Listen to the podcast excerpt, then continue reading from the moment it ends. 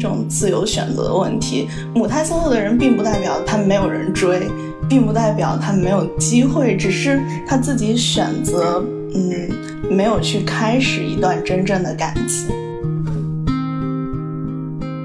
嗯，在你真的就是有很长一段时间。去选择了不将就过后，其实这个标准也会在变得更高。就并不是说啊，我之前不将就，然后就会让我越来越想谈恋爱，越来越迫切的需要，而是我都有那么长时间没有将就了，那我为什么为了这一个在这一个时间点去将就？难道我更加不会？为什么说女权主义是对于对于就是不仅仅是对女性的解放？女权主义也是对男性的解放，很就是这是其中一点，就是男很多男性其实，在通过这个方面会意识到，情绪不仅仅是感性，不仅仅是女性的，也可以是男性的。Hello，大家好，欢迎来到最新一期的爱情故事，我是白青阳。Hello，Hello，我是小 A。嗯，我们今天这期节目呢，嗯，邀请到了，其实应该不能算邀请，就是。其实是月亮纵队的我们非常非常重要的一个核心成员，就是天怡，他是我们的责任编辑，然后一直以来都能都非常非常出色着完成着各种就是敬业，非常敬业，对，就是我们的月亮纵队的作者们都特别的，就是呃脱线，或者说是一到关键时刻就不知道他们人去哪了。然后天怡呢，他负责就是把这些职业拖延的人。拉回来，然后呢，叫他们一定要把稿子写完。就是虽然他招来了仇恨，但是他 出色完成了组织派给他的任务。然后天怡呢，就是一直在幕后做了这长期的工作之后呢，就是这一次呢，他有点不太甘心，然后呢，就说还是有一些很自己的感受啊等等，想要跟我们一起分享。然后，所以今天呢，他就这期节目，他就来到了。我们的录制，然后呢，一起分享一下他的故事。那么就是让天怡跟大家打个招呼，然后讲一讲他今天想要跟我们分享什么吧。Hello，Hello，大家好。我是天怡，我是月亮纵队的责任编辑。然后因为平时吧都是，嗯，通过责任编辑的工作在跟大家见面，所以可能，啊，我自己的一些想法什么的表达的会比较少。所以呢，就正好想有这个机会，并且支持一下我们白老师做了这么久的一个节目，所以我就来了。然后，嗯，今天主要想讲的一个。主题是关于母母胎 solo，因为啊，我看我们爱情故事做了这么多期，也没有讲到过这个话题，因为我觉得可能在白老师的社交圈里面，应该母胎 solo 的人相对来说已经很少了，所以呢，我就觉得那就由我来说一下关于这个主题的一些一些想法，也顺带就是。自我剖析一下，以及嗯，会讲到一些可能现在这个嗯社会的现状，或者是越来越呃明显的一个趋势吧。嗯嗯，确实，嗯，我觉得白千阳上次母胎 solo 应该是二零零五年吧。哈哈哈，这我我也我也就是一直都是就还没有谈过恋爱。这个母胎 solo，你说这句话的时候，你真的是。你好意思说得出来，我也是服你。那就是还是让天怡先讲一讲自己的就是感受，以及其实我觉得谈到这个话题，就是嗯，首先就是天怡你自己在过去的这段时间里面，然后你有没有过嗯，因为母胎 solo 是一回事，然后有没有过？差一点成成成功的恋爱，或者说是有没有过恋爱的感觉是另外一回事。就是，呃，就让天怡从自己的这个经历出发，然后讲一讲，嗯，过去这些年来，然后经历的一些呃感触，以及就是到今天的一个原因吧。我觉得是，嗯，就感觉是不是自己就是想要，就是自己想要成为母胎 solo。还是说因为一些因素导致，而是母胎 solo？对，嗯，好，嗯，其实我觉得，就是首先母胎 solo 并不代表说不想谈恋爱。那，嗯，就我而言，我并不是一个不想谈恋爱的人，啊，但是啊，这么多年来一直都没有真正谈恋爱。我觉得，啊，一个比较大的原因是，可能我会。嗯比较谨慎一点对待这件事情，然后嗯可能是我的顾虑会比较多，就是呃我对于开始恋爱这件事情会有比较呃多的。纠结，或者是我会去衡量很久，然后觉得真正非常合适了才会去开始，而不是嗯，可能我身边会有一些朋友，他们觉得，嗯，那现在好像正好我们俩都啊挺有感觉的，然后互相喜欢，那我们就不妨开始试一试。但是我对不妨开始试一试这件事情会比较有顾虑，我会觉得说。嗯，那如果我们还没有真正互相非常的了解，并且，嗯，觉得未来真的可以很长久的话，那我不会选择很轻易的去开始。我觉得这个是，呃，我自己分析的一个一个原因吧，这是第一个点。嗯，我我刚才有捕捉到一个。不知道两个因素吧，一个是说就是关于顾虑这件事情，它可能是一个比较大的一个原因，因为我觉得顾虑大家都会有，呃，但是在这个在这个比较特别的语境下，我比较想问一问天怡的是，你觉得这个顾虑它有没有一个边界？就是你觉得到了一个什么地步，你可以开始觉得它已经不算是顾虑了？就是呃，你觉得到了什么地步，你觉得终于可以进入这段恋情？呃，对于我而言，我是觉得要两个人真的非常非常了解，然后已经嗯有很长的一段时间，两个人非常了解，并且觉得我们真的是合适的，然后觉得真的可以未来有这个比较长久的可能性。当然，并不是说我开始一段恋爱，我就是一定要奔着我们不可能分手来去的。但是，我觉得就是要两个人真的。嗯，有一个互相的心理和精神上的了解过后，觉得我们真的是有这个比较长期的可能走下去的，那我觉得这个就不会再有别的顾虑。啊，那当然其中也会有一些涉及到一些，嗯，比如说现实的因素，可能，嗯，你们两个人之后的发展规划在不在一个地方啊？然后，呃。这些城市啊，或者是未来的规划上面的一些问题。嗯，我觉得我刚才听到了，就是也联系到了我刚才最开始的时候想到的第二点，就是我捕捉到第二点，就是我觉得天怡他可能需要找的是一个恋爱观上跟自己比较相近的一个人，然后呢，这个恋爱观又有一些前提，就是比如说。呃，我们不用，我们不说长远吧，因为刚才天一自己也说了，就是不是说谈恋爱就一定要奔着不分手去，但是就是，呃，至少是一段平稳，然后会持续一段比较长时间的一个感情，然后，呃，这个前提其实，嗯。就因为我个人，我我自己个人会是可能比较赞同，或者说我也是希望可以找到这样的关系。但是，可能确实就像之前我们录过好多期，像刘先生啊，或者他们那些期都会讲到，就是享受当下，趁着年轻，然后大家也会去说，对对对，享受当下嘛。就是当这种当这种呃话语，当这种体系和想法非常多的出现在我们周围的时候，可能。就是确实会跟天怡说的这种状态，以及他希望的状态产生一种矛盾，我觉得可能是，然后就会，而且也确实在实际的生活中，大家都不会认识，就是认识的人毕竟是有限的，然后你要再去找一个跟自己在各方面的前提，对于恋爱的预设都合拍的人，可能确实是一个比较困难的事情。我觉得我倒是我倒是还能还能理解的这件事情。嗯，我感觉从我的角度来看，就可能是。天怡他在自己其他生活的其他方面，就是已经有一个就是很好的一个节奏，可能不需要就是通过恋爱去怎么样带来一些，比如说安全感或者是一些陪伴。嗯，就可能我感觉我之前和呃天怡就是做那个责编的时候，他就是什么都很有规划，然后就就很有条理，然后对，然后就感觉他自己的生活也很充实，因为很多时候其实。嗯，比如说让人心动的恋爱，就特别特别的冲动的恋爱，都是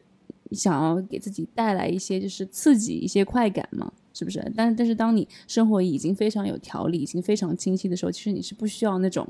那种外在的一些就是刺激的，就 external stimulation。嗯，对对。哦，我之前也和我朋友聊，就是说很很多时候我们我们就是去约会，然后或者是去就是和男生相处，都是因为在生活中找到一些刺激，就是很讨厌自己的工作，然后就很讨厌自己生活其他的方面。嗯，对，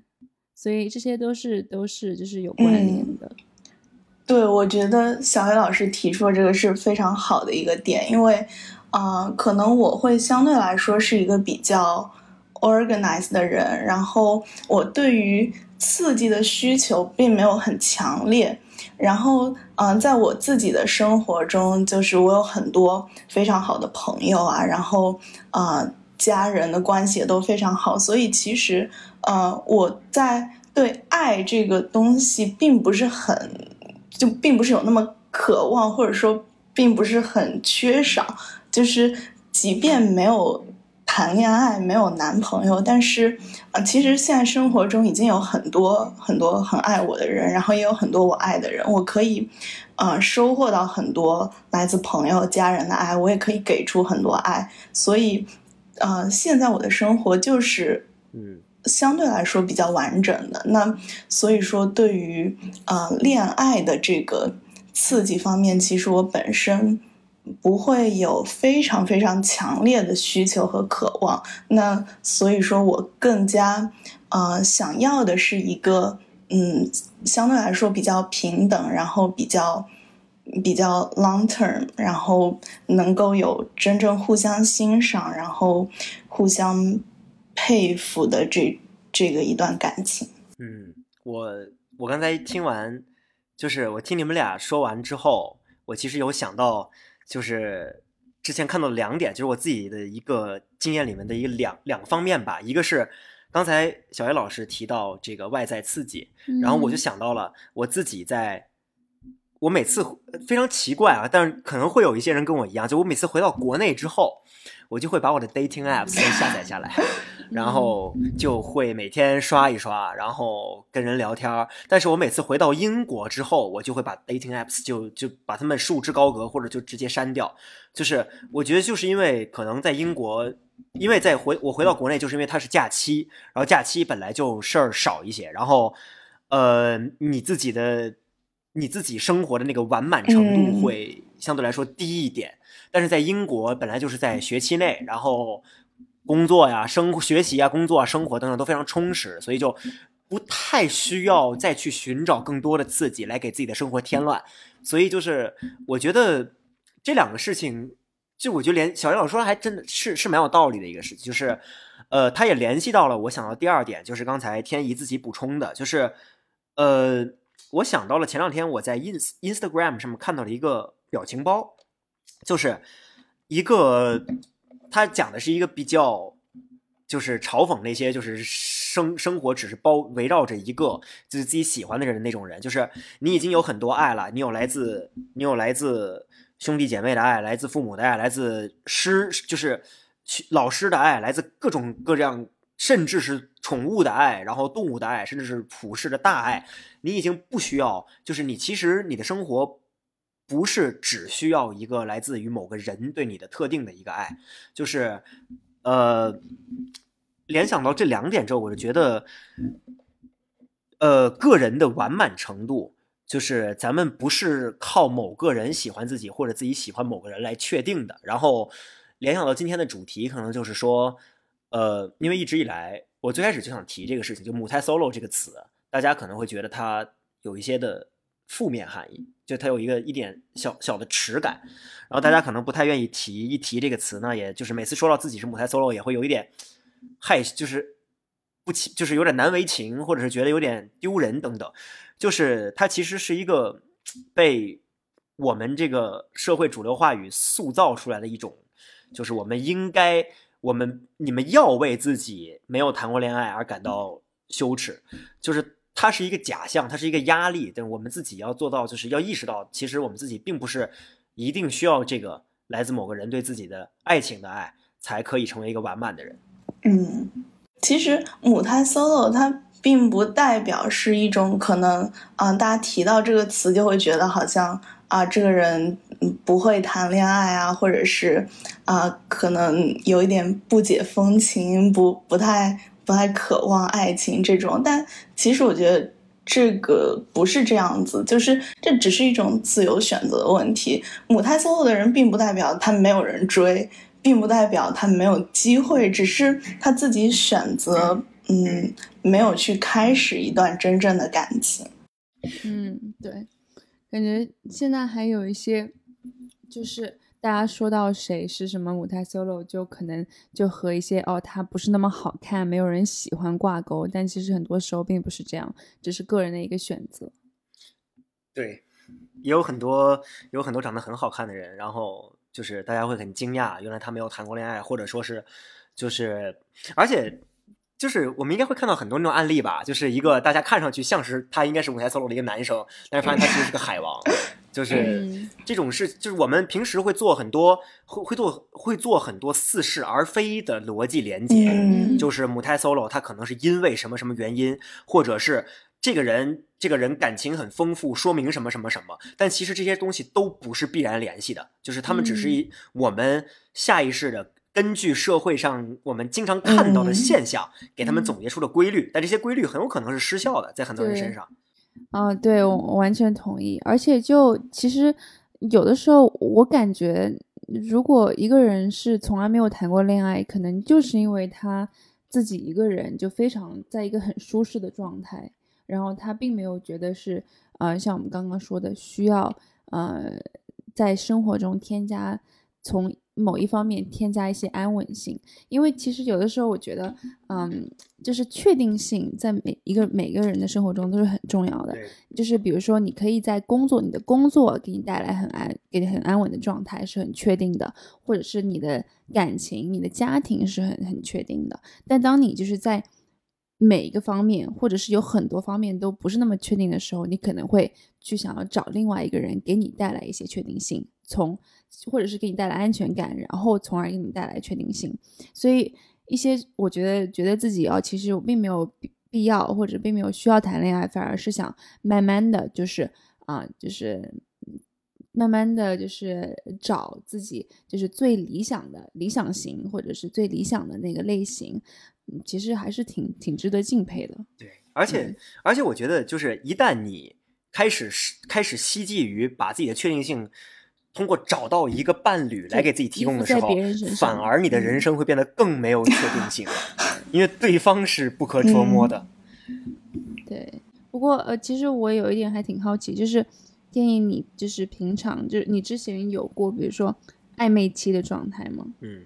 嗯，不是很多，但是有有人追我，然后其实吧，因为就是我刚刚也说到，我会呃相对而言顾虑比较多，或者说我相对而言更希望是两个人真的非常了解过后，我们再再去走到一起这样子。所以呢，嗯，通常在呃会有人追我的时候，其实。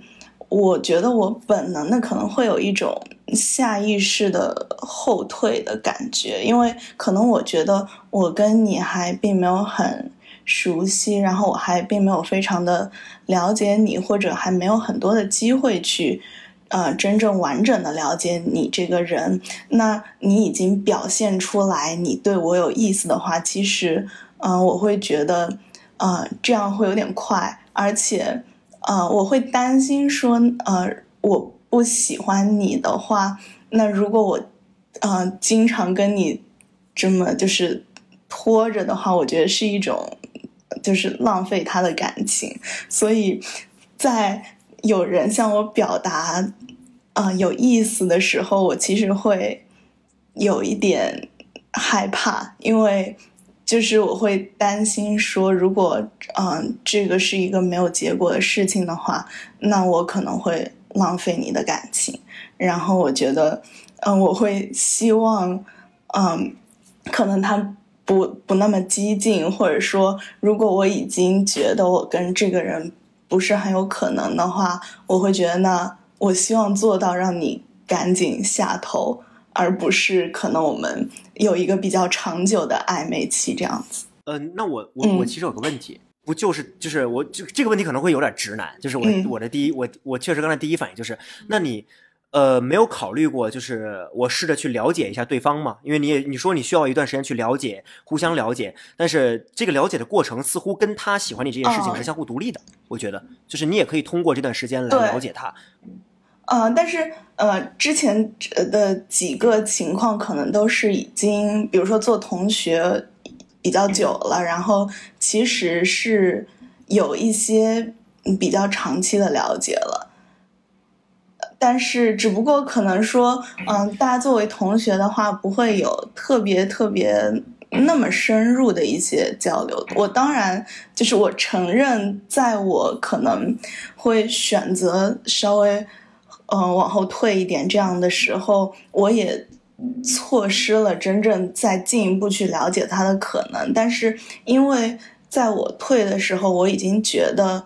嗯，我们不是。很有可能真的走下去，所以我会有这个选择。那当然，并不排除说，可能在之前我们呃做同学的这个了解，并不是了解了完整的你。那如果我在嗯，可能进一步的跟你继续有比较长长时间的了解的话，可能会看到一些我本来。并不知道的东西，或者说看到一些嗯你更完整的一面，但是，嗯，就是我会在当我觉得没有可能的时候，就快一点结束。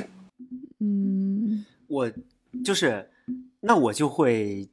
进一步，就我进一步追问吧，就确实比较感兴趣，就是呃，你觉得你？看，就是当你看到或者感受到对方对你的好感之后，然后你下意识后退，就是你你觉得这个下意识后退的原因是什么？就是，呃，你是觉得是是不是是一种就是所有无论是谁对你表达了好感之后，你都会有一种下意识的保护自己的回避感，还是说这个事情只是到目你觉得更像是一种到目前为止你还没有一个让就是你只是还没有遇到一个让你愿意主动就是不回避的那个人。就是你觉得是一个更深层次对于感情这件事情的怀疑本身，还是因为个体？啊，我觉得是因为还没有遇到这个人。就是啊，如果遇到我喜欢的，我是愿意去主动一点，或者嗯，去去更加可能更加打开一点，更加 open 一点。但是嗯，之前的情况可能是。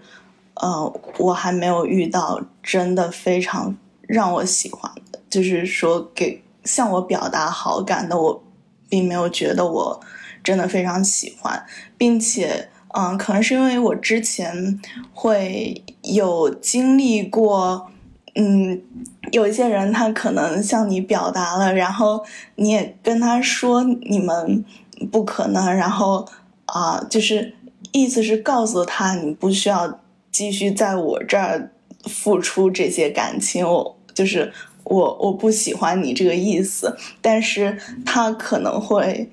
不太能理解，或者是非常执着，所以我觉得啊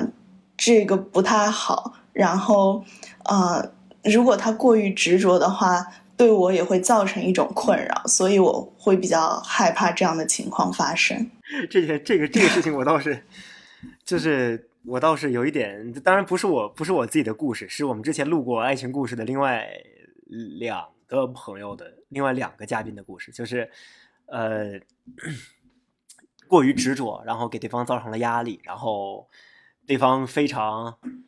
就是对方反复强调过，就是自己其实是不喜欢对方，然后但是对方对方呢就是不管。就是一定要执着，一定要追求，表达自己的真心，然后最后就搞得就是双方都不开心了，那个状态。嗯，对，啊，那就是天意，你你有就是理想型吗？就是你觉得就是现在什么样的男生会让你觉得啊，我愿意就是去了解他，愿意跟他更进一步？哦，我会觉得说，首先我我希望。这个男生是成熟一点，因为嗯，其实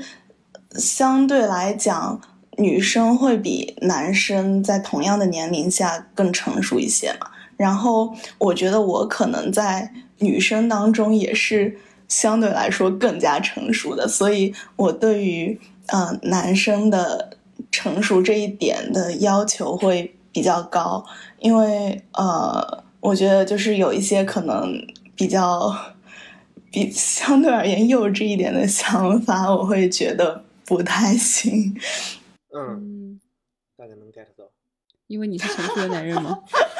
什么叫你？你大概能 get 到什么意思呢？不是，是因为我是幼稚的男人，然后我就能 get 到他的我的我的反反方向是什么。主要主要是主要是就是呃，因为最近接触了，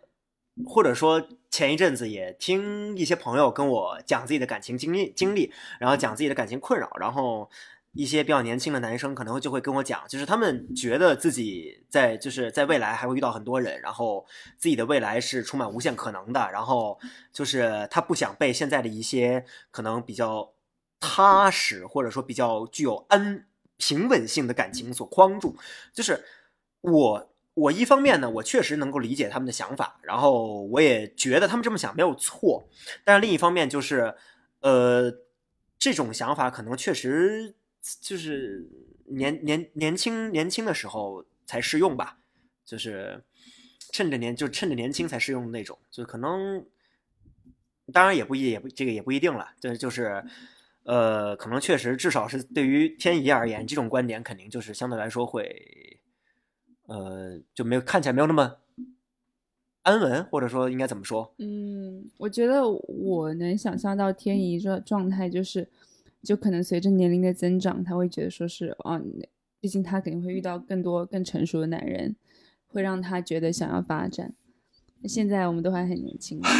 对同龄人确实对，还还很年轻。而且我感觉天怡也不是那种就是会将就的人啊，对对，这个确实是对。哎，我比较好奇白老师现在是什么想法？我我什么想法？对啊，呃。还是要明天要去打耳洞了？你说他，你说他什么想法？我行行，那我现在是赶鸭子上架，就是我本来还在我我本来，那看来现在我必须去打了，要不然对不起听众。那行，我明天一定去。就是我今天这个节目，其实我没有我我这个主题，我想的不仅仅是关于母胎 solo，就是我想的是关于大家的一个。普遍的一个更普遍的一个状态，就是，呃，我们至少我吧，我现在也是单身，然后单身很长时间了，嗯然后我有，我也是一个就是自己认为自己是不将就的人，然后，呃，在这段很长的这段单身的时间里面，就是我有一个困扰，它它几乎成为了我的困扰，就是我。几乎没有过心动的感觉，就是再也没有遇到过那种心动的感觉。我可能之前谈恋爱的时候有过那种很强烈的，就是为一个人，然后忽然一下子就连就是怦然心动那种那种错那种感觉，但是很久没有过了。然后在这段时间，我也尝试认识很多呃，认识很多异性，然后跟他们交交谈的过程，但是就是我会意识到，呃，举一个例子，可能就是。近最近认识的一些，就是可能新的朋友等等。嗯，然后我有一个我有一个很坏的习惯，就是我觉得小叶老师和天一可能都知道，就是我非常容易意念回复别人。我非常这件事情要在节目里提多少次，让所有人都知道的。就是反复鞭反复鞭尸自己，这样就没有人再会批评我了呀。然后呃。但是我觉得，如果是我回想起自己当年心动的时候，我觉得我是不会一念回复那个我喜欢的女孩的。所以就是我通过这样这个标准，所以可能有点武断，但是我觉得确实。所以现在没有被你回复的女生都是你没有任何兴趣的女生吗？呃，录录完这期播客，花三个小时回复一下。没有没有没有，我我微信我现在现在零消息，好吧，零消息。然后呃，我觉得自就是它不仅仅是我自己的一个个人状态，我觉得它是一个更普遍的一个社会状态，就是。大家现在都变得更难、更难心动、更难恋爱。我前两天看了一篇文章，呃，正好是关于这方面的一个研究。然后我跟我我跟我其其他几个朋友也有聊过这个话题，就是呃，九五后现在是世界上九五后有很多，他那个研究是针对美国，但是我觉得这个现象在中国应该也是一样的，就是九五后的性生活数量在次数在显著下降，然后呢，恋爱的那种。感觉也在显著下降，然后呢，呃，其中女性的下降幅度尤其大，就是比男性要大很多。然后排除掉很多可能主观放大自己的情绪的那种，呃，那种这这种误差，呃，女性也会比男性要更，就本来男女都在下降，女性还会比男性要更更就是无欲望，大概百分之小二十。这样一个状态就很很惊人的一个数据，其实，然后，其实它作为一个不仅仅是困扰我们这些个体，它困扰可能中国、美国各个社会的一个大的一个普遍问题，就是，呃，我觉得可能不仅我们几个人可能会有对这方面比较想分享的观点，可能听众朋友们也会有这方面的一些想法吧。就感觉有也是因为最近，特别是近几年，就是女性主义或者是运动的这些。影影响嘛，就是带来了很多一些，嗯，女生不一定要靠男生，也不一定要靠恋爱才需要完整这样的一些想法。嗯，对，所以也会有，我觉得也会有影响。嗯，我觉得这是一个蛮重要的一个原因。然后，呃，女性运动这是一个，这是第一点。然后我觉得还有就是，它也，它可能也跟就是我们这一代人所谓的，那就是在中国就是躺平了，就是。反卷，然后躺平，然后生活都已经这么累了，然后为什么不摆呢？就这种想法。但是它它它符合这个时代的一个大规律，就是经济下行啊，然后呃求职越来越难。对啊，我就觉得最近有我们现在战争，你想想现在这个地球在发生什么？就谁还有心情谈恋爱？我觉得我最近就这么想的。我说 天哪，就是这个这我朋友也在跟我说，就是现在我们这个。嗯，planet 是 full of shit，就是谁还想要就是 relationship？还好还好对，还好你只是在说因为有对对啊，每天早上看一些新闻就感觉是哦太 emo 了，我靠，还还还就是说一些甜言蜜语啥的，就没有什么心情。对对，这是一个这是一点，就是宏大叙事，它已经在跟我们自己的这种欲望，它就是它不是说我们道德上。不能去恋爱，而是说我们每天看到这些东西之后，就会觉得很揪心啊，就是对，就是很没有什么浪漫了。对，就是你会你会一下你的欲望全被打没了，就是你一想到啊，居然还有这些事情，而且这些事情它不是远方的哭声，它在切实的对我们产生影响。比如说，比如说中国可能呃说的稍微过火一点，就是现在中国里面就很多大家。包括北京最近出现那个弹窗事件，然后等等，就大家的心思都是我连我连生活都这么麻烦了，都这么辛苦了，我还要去给自己再添堵，再去找一个人天天跟我吵架，然后就是还有一一个就是我们在英国会感受非常明显电费，然后热就是水费这些东西的疯狂上涨，就是是英国经济对英英国经济的崩溃，然后通货膨胀对，然后嗯。就是。七是二战之后应该是最大规模的一次这个上涨，然后很多人就不仅仅是中简就中文互联网了，你在推特上，在 ins 上，你也能看到很多英国人，看到很多西方人，就欧洲人在说，就是自己的生活就是一团糟了。那这个时候大家是无暇自顾的去想那些，嗯就当你生活都成了问题的时候，谁有心情谈恋爱？真的是这样。对呀，对。而且我觉得就是这样的事情会让大家恋爱的标准变得更高，就是可能，比如说之前我们都很闲，那生活本身就很富足，大家每天有很多空闲的时间，然后那我就，呃，可能图个乐子，我找一个，对，找个，然后先试试看嘛。但是现在可能大家本身，呃，生活压力就很大，然后，呃，本身这个世界给我们的一些。呃，相对负面的东西会变得更多，那我们对于爱情的需求就会变得说，呃，如果是一个非常好的，那我就谈；那如果我觉得嗯，就就不太会有这种可能试一试的心态。对对对，反正就这这个我自己很能 relate，就是我希望我找到一个伴侣，他可以就是我们两个人是可以互相支持对方的，然后在对方脆弱的时候提供一些情绪价值。这个事情在现在这个时代好像似乎听起来非常困难。对对，我也觉得。哎哎，这小叶老师跟我就心照不宣的。就是对视微笑，因为身边有很多身边有很多相似的例例子了，就是呃，可能双方无法提供那种非常高效的情绪价值，然后就会产生很多的争执，然后本来生活呀、学业啊、工作压力可能就很大，所以就会呃，就是大家平时每天看到自己身边的一些事情，可能也会去想啊，那我自己为什么就我自己为什么就会那么幸运，会去谈一个就是。免除这些烦恼的恋爱呢，嗯，就会相对来说信心就会降低嘛。嗯，对。当然，我觉得我和白象的观点也是，就是作为两个单身人士的观点，就可能也有人就觉得，嗯，就身边有一个人，就是就是因为现在我们生活经历很多困难，有个人在身边，就给他们一丝丝就是安慰。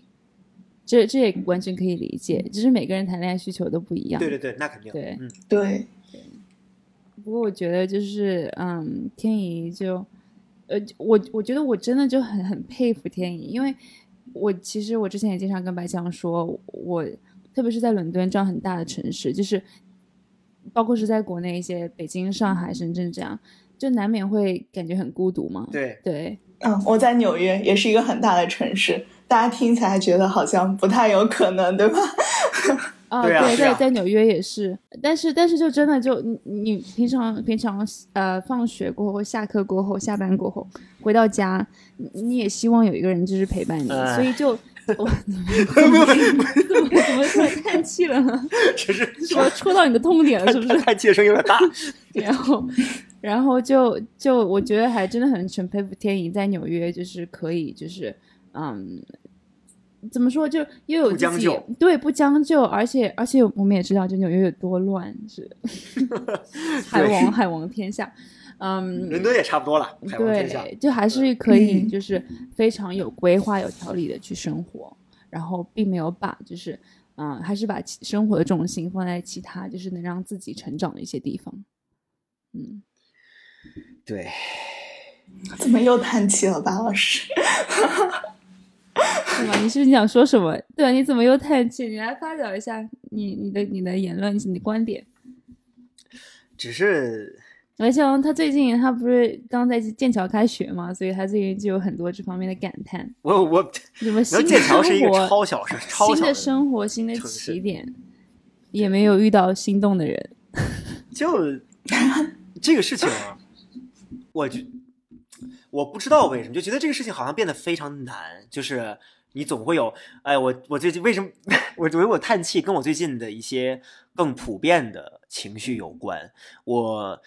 呃录制这期节目的当天，呃现在是北京时间的十月八号嘛，然后今天是会推我的一篇文章，然后这篇文章我写的就是叫无法成为野兽的我，呃是因为我一方面是因为我前一阵子我看了那部日剧。新垣结衣跟新垣结衣跟那个那个松原松平松田龙平演的《无法成为野兽的我们》。另一方面，这是我过去很长一段时间的一个纠结，就是，呃，我能感受到我的欲望，但是我又不想去面对他们。我非常，我偶尔会想要说把这些野兽放出来，但是我又会担心更多的事情，然后就放不出来，就是处于一种。相当纠结和自我矛盾的阶段，然后我就在，我就会想到这个议题，就是关于找一个可能找伴侣，然后呃谈一个恋爱啊等等。那就是我一到，当我看到一个，就比如说这一可能就是，我觉得这个女孩子还挺好的，然后要不要深入了解一下？但那个时候我就会突然考虑很多事情，就是。我会，我也会像天意说的那样，我会后退，就是我会想，呃，很多特特别务实、特别不浪漫的事情，城市，然后未来等等。然后我忽，然后当我想完这些之后，然后我发现自己就不心动，然后就不，然后就下头了。然后我再想，我之前好像一八年、一九年那段时间不是这样的。嗯，就是我不知道从什么时候开始就变得如此纠结，如此的、如此的处在那个无法成为野兽的那个状态里面。就是，所以这是一个长期的让我，因为最近事情太多了，对有很多不确定性嘛，就房子，嗯然后还有一些就是特别是刚刚搬到剑桥这样。对，然后唉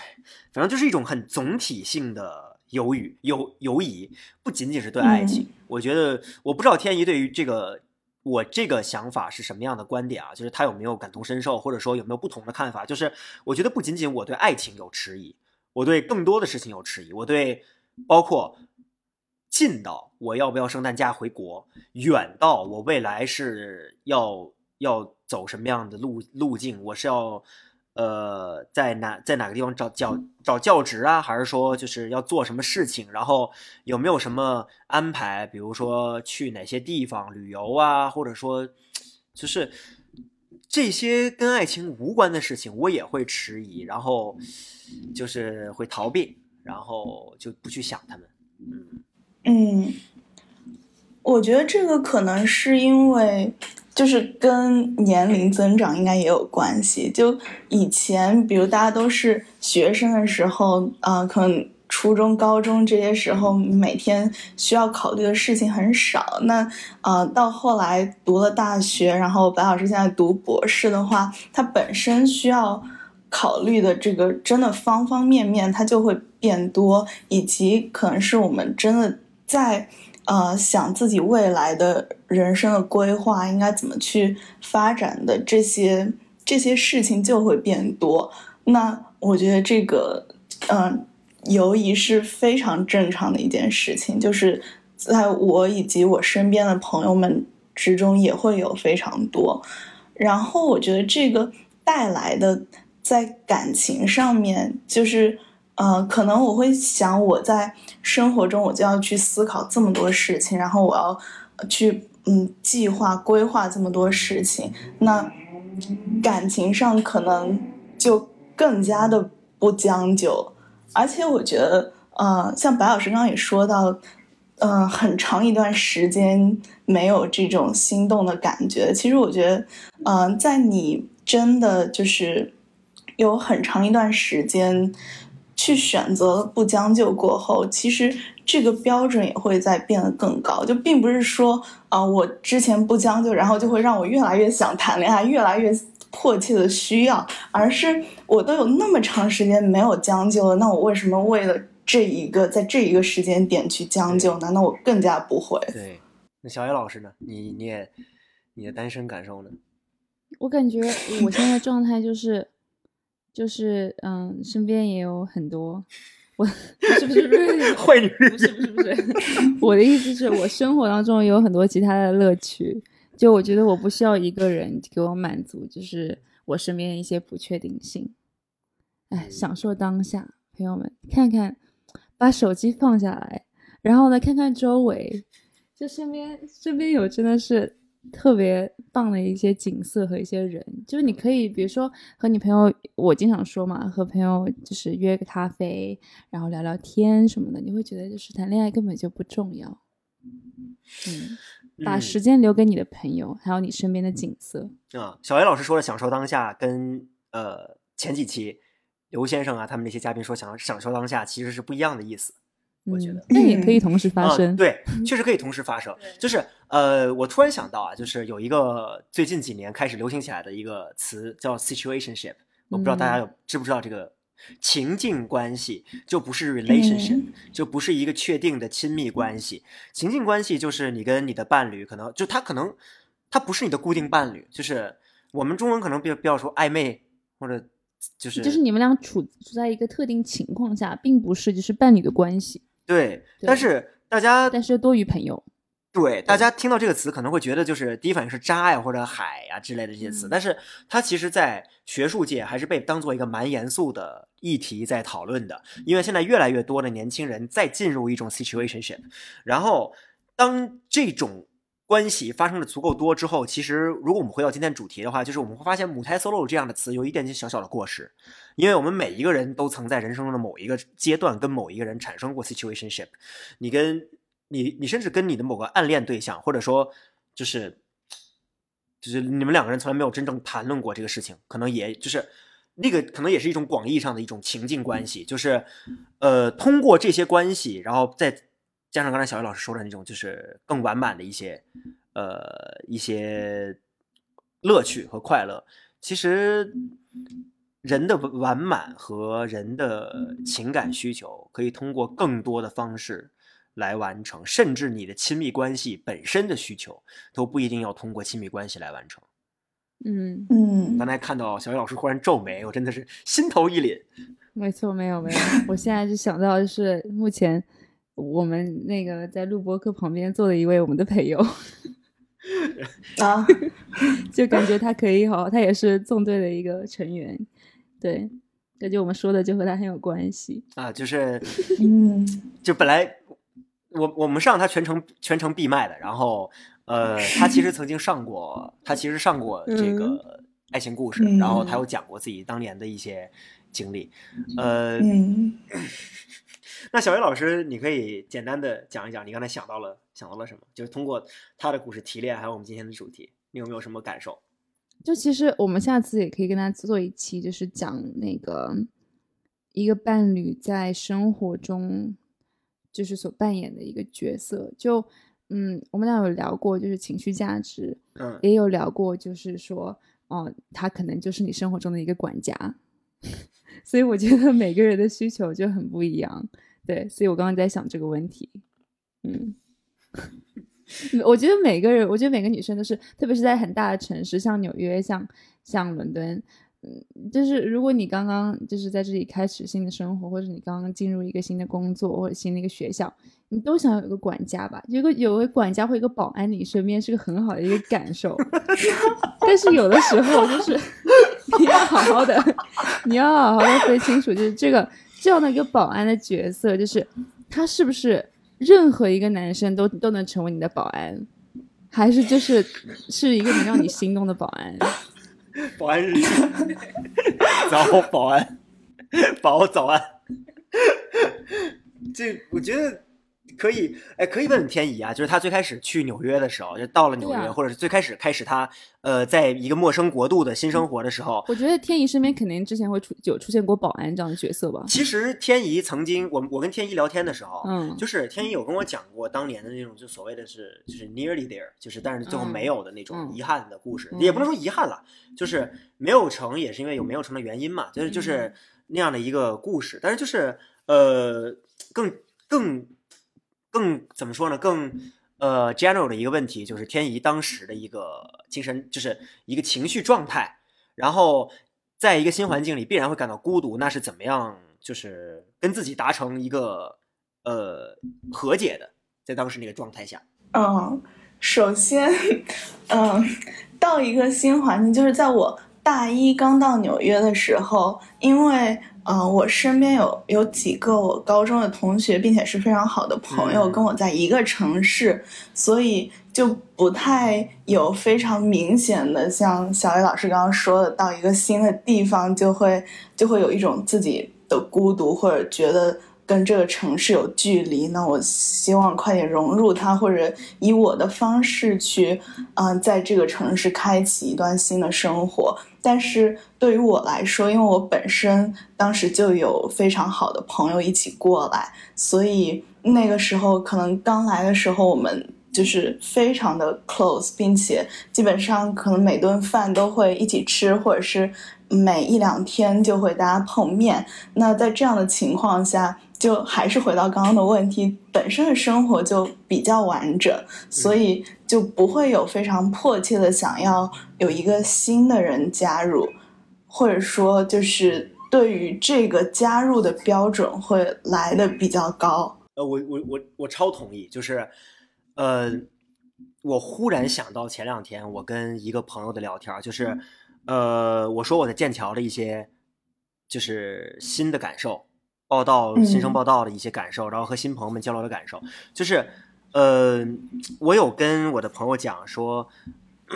呃，我也交到了很多好朋友，但是就是感觉，呃，应该不会有在剑桥谈恋爱的可能性，就很就可能比较小。然后怎么已经下次我朋友就？呃，这比比较小嘛，也也不是也不是一定就嗯，不可能。好，那就是我当时的一个真实的一个状态吧，就是我当时的想法是这样的。然后我跟我朋友讲，然后我朋友说，就是啊，你你就是他说，其实他都很惊讶，我还可以在剑桥交很多新朋友，因为他觉得我的朋友已经特别特别多了。然后嗯就是他说，尤其是你在你在伦敦有这么多的姐妹，然后我说对啊，还有那么多的，就是在北，而且在北京还有那么多兄弟。呃，他后来他虽然开玩笑说，就从我嘴里听到“兄弟”这个词非常的少，但是就是感觉很奇怪。你有没有反思你在伦敦嗯为什么没有兄弟？就谁叫谁叫英国留学生，英国英国总就英国的大学生总体来说都女生多呢，嗯对吧？然后嗯我的兄弟确实都在集集中在国内，嗯啊，然后呃，就题外话，题外话就是伦敦我认识的一些男生朋友都已经不是同居，就是就要结婚了，所以只有我一个，就虽然读了博士，但还是 孑然一身，然后天天在外面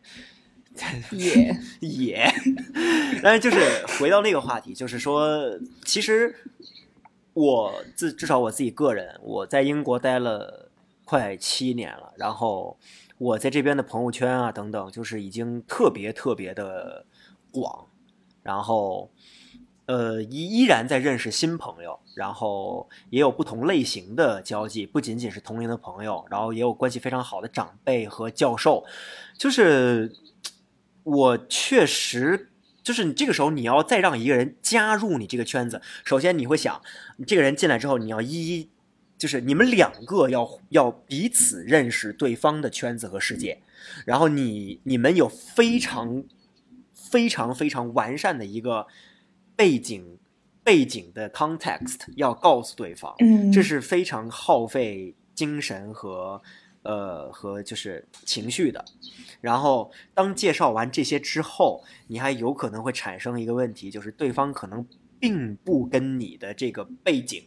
所契合。契合。嗯那这个时候你就会嗯更就是这个更难受。其实我之前有类似的经历嘛，那就是这个就是你会想到这所有的，你类似什么经历？你怎么会？然后就是 类似就是了解完了过后，发现我现的发现对方是什么有夫之妇。这是我的，我没有，从来从来没有啊，从来没有，从来没有，绝对没有。我这这个不不可能的，不可能算了算了，不好不好意思，没有，就是我的，只是因为我的前任，然后他会就是 不好意思，喝多了。你说，就是会可能呃就不太愿意。一方面是可能他不愿意带我认识他的朋友，虽然我很乐意去认识，然后另一方面就是他不太愿意跟我们的朋友出去玩，然后就是到最后你就会，要不然就是离群索居，你们两个人单独待在一个自己的世界里面，但是我自己不是这样的人，然后更多的就是就是你在未来你就会想到这些所有你可能会面对的困难，然后你就会退缩，然后你就会发现，嗯刚才天一说的嘛，让一个人加入你的生活的代价越来越高，越来越高，就感觉是一个恶性循环。对，你不觉得每次我们聊到就是就比较偏女性的话题，都会聊到一些自我价值，然后呢，如何去啊、呃找到自己一样这样的一个平衡，就是你在是你的生活中需不需要那个伴侣这样的一些话题。嗯对对吧确实很少会从嗯男性的对视角去考虑这个问题。对，其实我们下次也可以邀请，就是一位男生聊一聊，就是他们是怎么怎么想的，因为我知道男生你是在说你是在说男生的时候，然后为什么说他们，然后你就看向别的方向？就是 因为你们不是这个群体了。对，你不是。然后，然后，嗯，对，然后其实我就很想知道，因为我觉得对于男生来说，就是可能更多的是，嗯，享受一下，就是比如说暧昧或者是肉体上的关系，就是在讲 situationship 这这个这段关系的时候，就对于女生来说，可能更多的是陪伴；对于男生来说，可能更多的是就是一些比较刺激的生理上的一些需求。所以我还我还挺想知道，从一个男生角度，优雅呀！不是，所以我还挺想知道，从男生的角度上来看，他们是怎么去解决这样的问题的，或是怎么去看待 situationship 这是这样的关系的。嗯我想到就发散一下这个话题的话，我想到两个两个视角，一个是可能比较本格的回答这个问题，就是嗯非要从男生的视角来看的话，situationship 我至少我个人我会比较享受 situationship，就是它是一个不需要承诺的一个状态。对。对，然后因为没有承诺，然后会踏实很多，然后就是你会你会更少少了很多本来应该有的责任感。就是我最近看的一些呃嗯责任感，我觉得就很重要。对，看了一些看了一些文献，不仅仅是我之前给大家讲过的那本《男性妥协》，还有一些更多的就是关于这方面的书和论文，嗯就是有提到一点，就是呃，男性在社就是很少有文献会关注到男性的情绪需求，然后呃，以及社会会偏向于认为男性和女性的一个二分法。会认为男性等于理性，女性等于感性。情绪，情绪这个东西更多的是女性的表达，男性要表达的是责任感，然后表达的是向外的很多东西，嗯然后思索、思考，然后还有一些就是社会行为等等。男性的就是有一句很经典的话：“男儿有泪不轻弹”嘛。嗯我那天看到那个嗯那篇文献，立刻就想到这句话，就是男性的情绪需求，呃，在这个状态下是是一个被认为是就因为情绪是女性化的，所以男性不应该有。我们绝对不是在说就是呃男性的这个情情绪是被贬义的，因为本性本身在父权的这个社会架构里面，我们把女我们把情绪分配给了女性，那自然而然的，你作为男性，你就不应该有女性化的东西。这个是一个社会的一个传统父权的价值体系里面的一个一个原则。然后在这种情况下，你作为一个你作为一个关系亲密关系或者一个家庭中的那个男性，你自然而然会成为家长，你会成为那个主导者。这个时候，你需要你需要做的就是责任感是低，就是是重中之重。你要保护你的家庭，你要保护你的伴侣，然后你要给伴侣提供提供很多东西，他是一个供给者。然后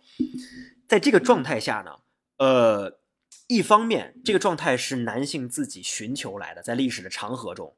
就是男性逐不断的贬义女性的那个向外的东西，然后把所有的那种责任感的东西都把就抓到自己身上。但另一方面，他也给很多不是很有能力完成责任感的男性提供了很大的压力。然后就是，所以为什么说，所以为什么说女权主义是对于对于就是不仅仅是对女性的解放，女权主义也是对男性的解放，很就是这是其中一点，就是男很多男性其实在通过这个方面会意识到，情绪不仅仅是感性，不仅仅是女性的，也可以是男性的。我自己就是个很爱哭的人，然后就是在 situationship 里面，我也会觉得很舒服，因为我我不需要再去考虑就是那些。我会下意识考虑的，嗯。社会告诉我要考虑的东西，家庭的责任，嗯然后对伴侣的责任等等，就是享受两个人的交谈，两个人的互动，嗯，这就已经很足够。嗯所以从男性视角来看，我认为啊，呃，situationship 是对很很多男性应该会喜闻乐见的一个东西吧？对，嗯。感觉对很很多更多男生，就是比起女生来说，承诺是更可怕一些。我嗯不知道，我不知道这嗯是不是我过早下结论，但是我觉得我身边的男生会比女生更怕承诺对和责任感。，对，嗯，社会的社会的这个状就是架构是男性是提供承诺的那一方，对，当男性提供承诺，他有义务做到这个承诺，没有做到，他就是没有男性气概的，没有这个男性气概，他就是嗯亚男性者，他就是他不是一个完整的男性，然后那招来的肯定就是非议啊等等，就是这些这些种种这些东西。嗯但是嗯我们需要，所以我们需要找到就是一个，一方面我们要强调的就是女性一定不要在这个过程中迷失自己，对始终要坚信自己的情绪价值。另一方面，我们要告诉男性，就是你男性也是有情绪价值的。就是呃，前两天看日剧《逃避虽可耻但有用》，然后里面新春特别篇里面有讲，里面有一句台词我印象还蛮深刻的，就是呃，新垣结衣的女主角和她的姨妈应该是呃在聊天，然后两个人在聊说，女人之间可以互相抱怨，男人更倾向于一个人承担一切，最后爆发，必须要像男人一样坚强。这句我们经常会听到的话，他可能是说给男很多男生的，也有可能是在一些特定时期说给女生的，就比如说女性能顶半边天的那个时代。嗯呃，这句话其实是一个诅咒，就是因为我们当一我们要求一个人把所有的情绪都压在心底之后，我们这个是违反人性的，嗯，到最后他就会爆发，嗯。那个状态是更恐怖的。对，就是，所以 situation situationship 是其中一个非常好的 solution。我觉得嗯，嗯，在这个就是如果非要从男性视角来讲啊，对，而且都是两情相悦的嘛，大家是也可以尝试一下，如果不想要承担任何责任的话，嗯，对，对，就嗯。是我觉得我们也很多很多很多女孩子，就我们会还有一个可能。就就是有点说嗨了，就是继续继续说，就是我们还可能还有一个社会主流偏见、刻板偏见，就是男性是男性是释放欲望，是男性是拥有更多欲望的那一方，然后女性是没有欲望的。女性一个合格的女性应该是去欲望的，贤就是我们会就是传统的话语中，我们会区分一个人适合当女朋友，一个人适合当老婆，嗯。就是因为嗯。适合当老婆的人是无性的，是无欲望的。然后我们会强调母亲和就是有一个有一个二分法，具体的那个学术的那个那个理论我忘记了，但是就是母亲是神圣的，就是一个好像是圣母和婊子相对，就是那个二二元那个二元分类，嗯，好像就是那个圣母和就是我我只记得 slut 这个词在那个就是在那个理论里面，嗯。但是我不记得圣母那边用的是哪个词了。但是就是说，一个一旦一个女人成为母亲，她是神圣，她是一个神，她不应该有欲望，她不应该有嗯，什么 saint 吗，对，就是嗯。saint slut 的那个嗯。二元对二元对立。然后呢，它的对立面就是婊子，这个所谓的婊子就是她只有欲望。嗯然后他是一他是恶魔，嗯他需要被社会抛弃。嗯，但其实女性也是有也是有欲望的呀，就是所有人都是有欲望的呀。那就是可能很多就是男，包括我自己吧，有的时候也会觉得就是嗯，会觉得跟对方就是呃，会觉得女。女生就是怎么怎么就跟对方怎么就处于一个 situationship 会有一些道德压力，嗯。但其实有，我觉得这个事情反而是对女性欲望的一个误读，就是可能女女方你的伴侣也在享受这段关系，对，嗯，所以这个时候就是我们经常强调的沟通就很重要，一定要把自己的就是 expectations 沟通出来。对，嗯，对，到后来有点对，到后来好像有点说跑题了，但也嗯好像也没有，其实，嗯，对，我们今天还还是聊了很多，就是和和当下，嗯、不管是在国内还是国外，年轻人都息息相关的一些话题，就还还挺，就对，让我自己也也反省了很多。对，对，嗯，就是天怡天怡今天带来的这个引子和这个动机非常非常好，因为母胎 solo 它不是一嗯。个，它不是一个个体现象，嗯。它其实是一个这个这个词能产生本身就是因为就是有社会原因的。嗯，很多人都很多人都这个都用这个词，它是一个很流行的词。而且我们今天还有，我们今天还没有剖析为什么叫母胎 solo 呢？就是这个词本身也很有意思呀。嗯嗯，这个这个词本身是女性化的，对，对，嗯，而且其实谈到母胎 solo，我觉得还有一个点我们可以讨论一下是，就大家会觉得啊，好像说到母胎 solo 就有点不太好意思，因为你这个人没有情感经验，然后好像你看你只在经验上是欠缺的。就是我想说，在经验这个词在感情中，其实我们可以讨论一下大家是什么样的看法。因为就我而言，呃，经验它当然是呃，他有经验他是好的事情，但是嗯，没有经验这并不是一件不好的事，或者说并不是说没有经验就就没有办法成就一段很好的感情。但是其实另一方面，我也会觉得说，因为也看到过很多身边的朋友的感情，以及嗯，分析了很多朋友之间，听了他们的故事这项。然后，嗯，其实我觉得经验在感情中，它的嗯作用并不在于说我们会了一些套路，或者是会了一些技巧，而是可能很多人需要经验，是因为嗯，你可以知道应该怎么样去。珍惜一个人，去珍惜你真正想要珍惜的感情，因为很多时候，嗯，其实一些并没有走到最后的感情，并不是因为两个人不爱了，而是可能他们不知道应该怎么样去爱。那经验这件事情本身可以让你，呃，比如更加了解对方，然后更加了解。呃，打破男女性别上本身这种其实不太互相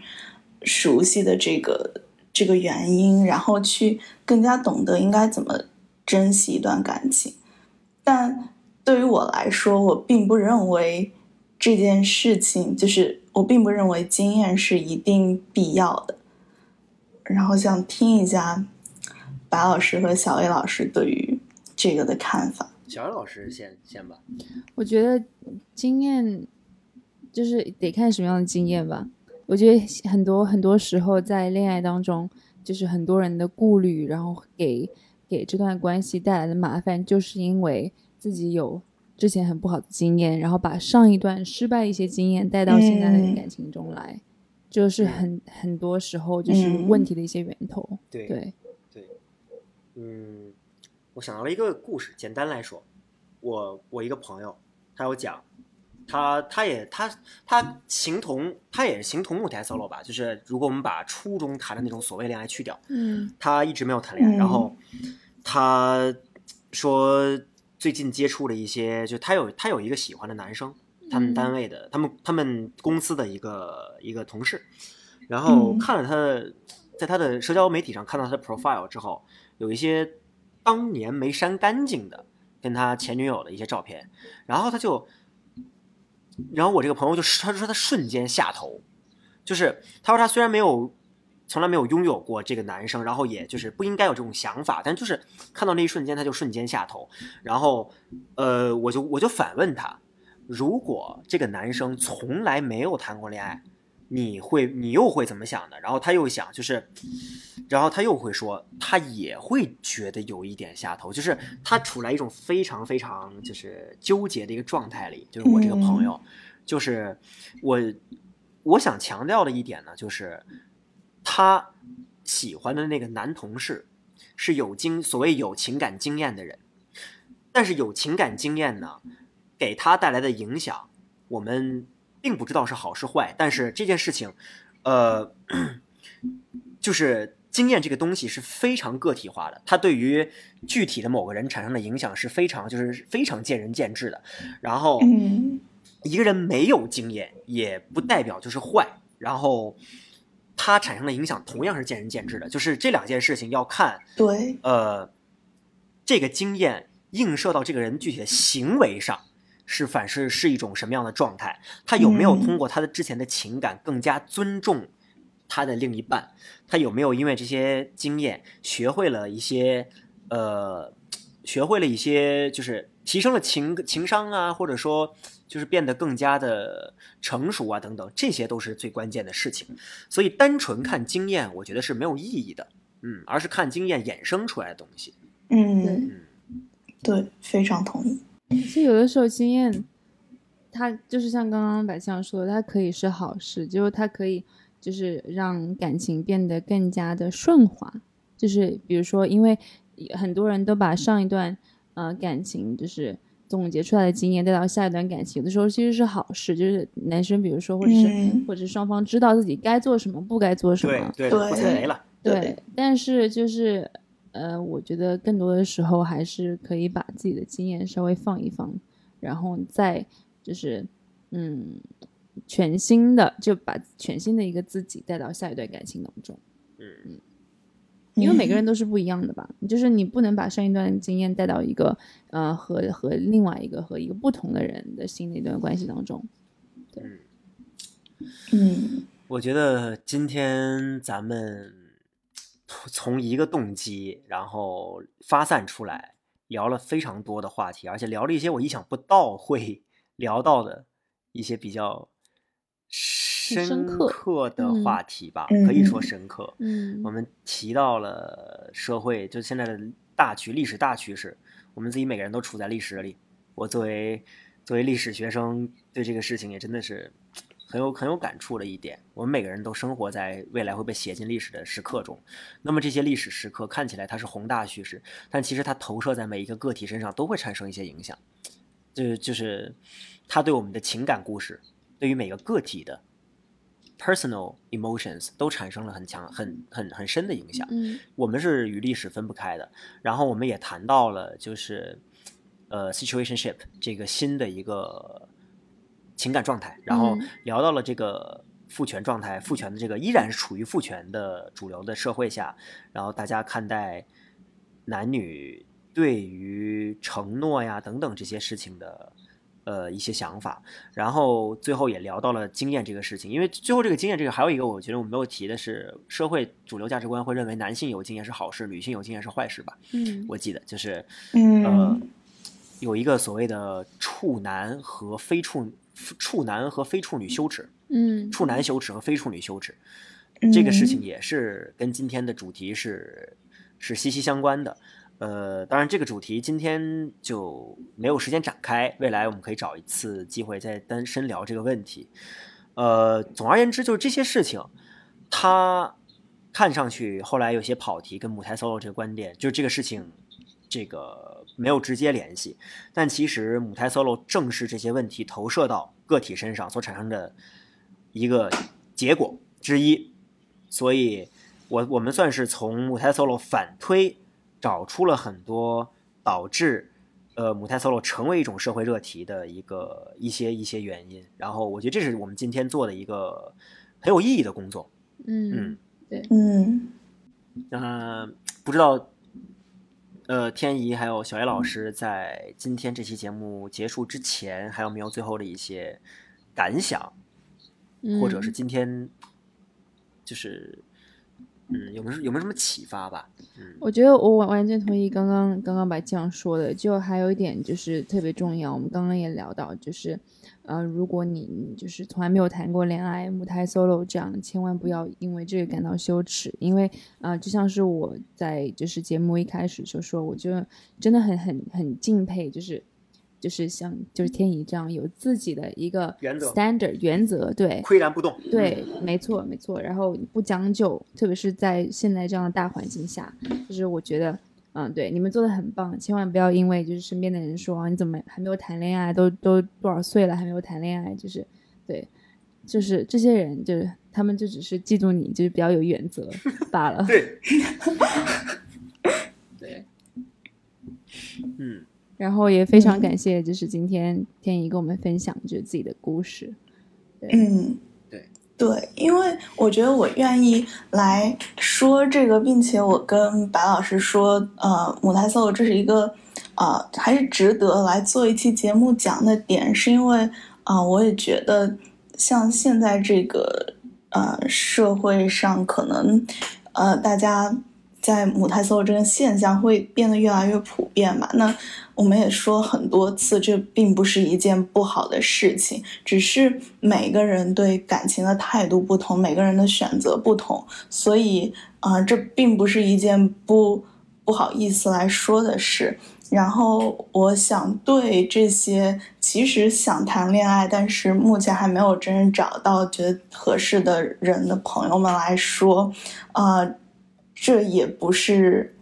一件不好的事，也不是啊、呃需要去急切的想要的事，就是我们自己有自己的呃标准，并且自己非常清楚的知道啊、呃自己喜欢什么样的人。那我觉得如果有这个标准的话，那就。自己放心自由的按照这个标准来就可以了，因为我是觉得相比去嗯将就或者去尝试开始一段感情来说，呃，我自己是更加希望会两个人真的有那种呃 chemistry，并且有那种